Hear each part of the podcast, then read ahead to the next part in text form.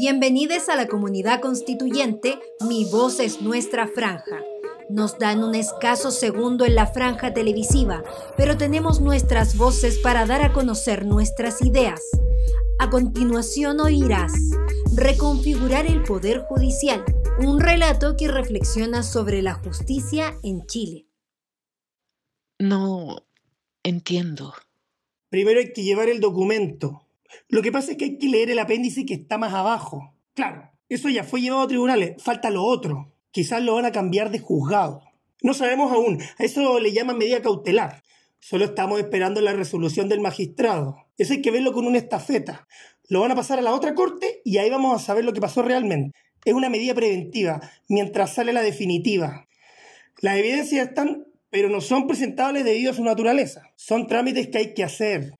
Habría que ir directo a tribunales y tener un contacto. Esas firmas no sirven de nada, aunque sea de más de un millón. Eso lo ve policía local, no nosotros.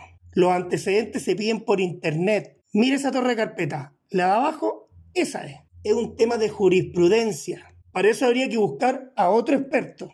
No entiendo. ¿Le explico de nuevo? Por favor, se lo agradecería mucho. Bien. Vamos de nuevo. Con pera y manzana. No. Guárdese las peras, las manzanas, las carpetas y los trámites.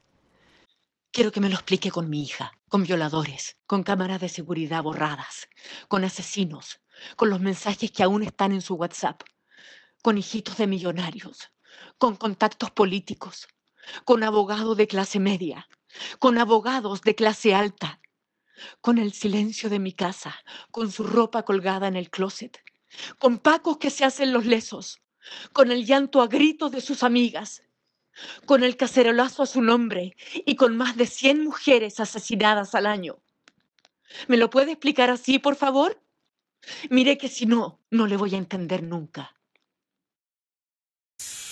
Gracias por escucharnos. Andrea Gutiérrez Vázquez, Distrito 10. Comunidad Constituyente. Cultura somos todes.